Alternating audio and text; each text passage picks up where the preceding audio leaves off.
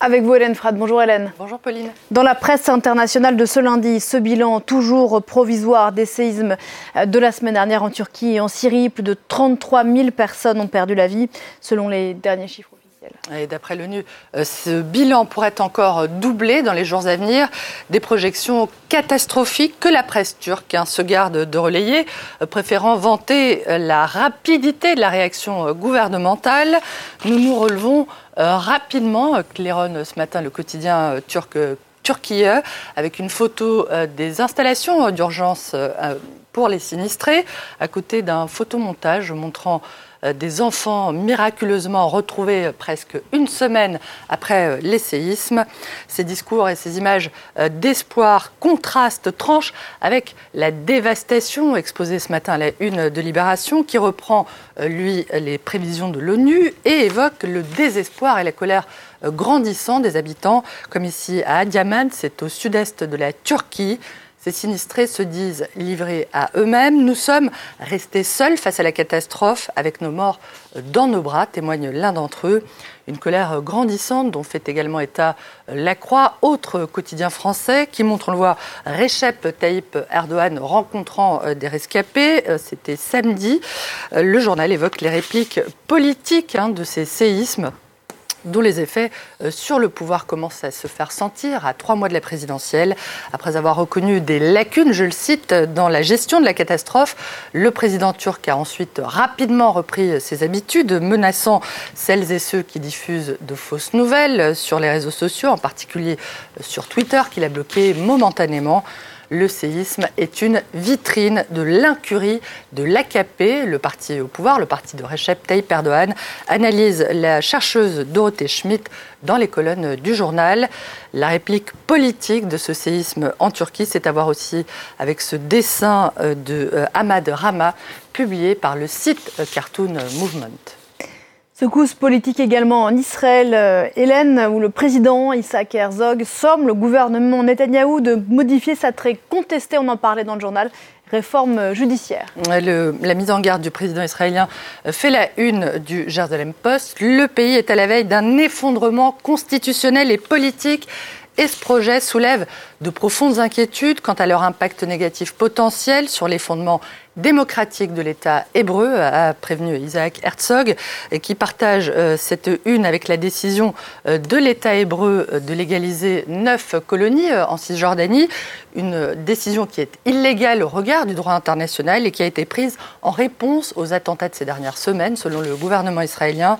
La réforme judiciaire que celui-ci entend mener se heurte néanmoins à une très forte opposition en Israël, l'opposition qui appelle à une grève générale aujourd'hui aujourd'hui cette opposition euh, serait soutenue par une majorité euh, de l'opinion publique, d'après Arets, qui estime que ce qui rend euh, ces manifestations de ces derniers jours, de ces dernières semaines uniques, c'est qu'elles sont aussi soutenues désormais par les milieux financiers, économiques, inquiets des répercussions de la politique du gouvernement. Effet notable, Pauline, le président américain, grand allié, on sait, d'Israël, a écrit au New York Times pour faire connaître sa position dans ce débat intérieur, en soulignant, je le cite, que la sagesse de la démocratie américaine et de la démocratie israélienne est qu'elles sont toutes deux fondées euh, sur des institutions fortes et sur l'indépendance, je le cite toujours, du système judiciaire.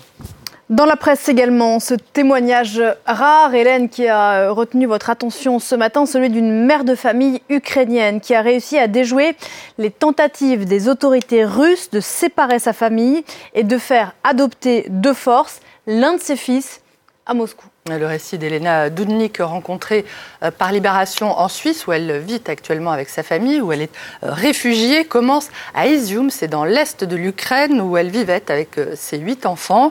C'est là que son fils Andriy, 17 ans tout juste, a été gravement blessé dans un bombardement en avril dernier, avant d'être évacué à Moscou, officiellement pour y être soigné, en réalité pour y être adopté contre son gré.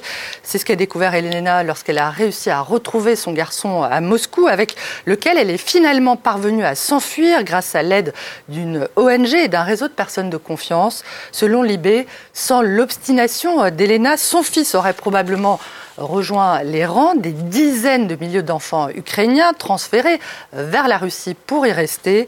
Selon les autorités ukrainiennes qui ont pu documenter le sort de près de 16 000 de ces enfants d'origine ukrainienne. La moitié aurait changé de nom et acquis la citoyenneté russe.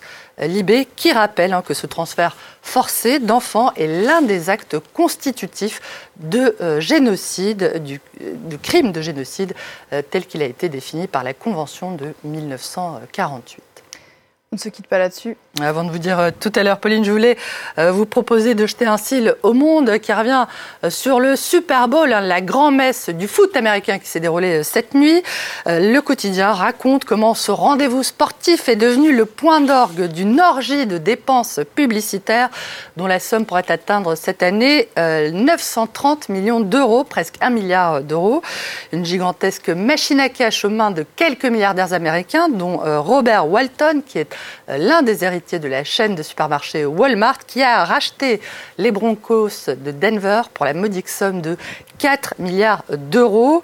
Euh, les États-Unis, pays de tous les excès, n'est-ce pas Pauline, y compris dans le domaine euh, vestimentaire, comme en témoignent ces euh, bottes surdimensionnées que ne renierait pas le grand Schtroumpf, des bottes en caoutchouc rouge conçues par un collectif d'artistes américains et que vous pouvez acquérir pour la modique somme de 320 euros.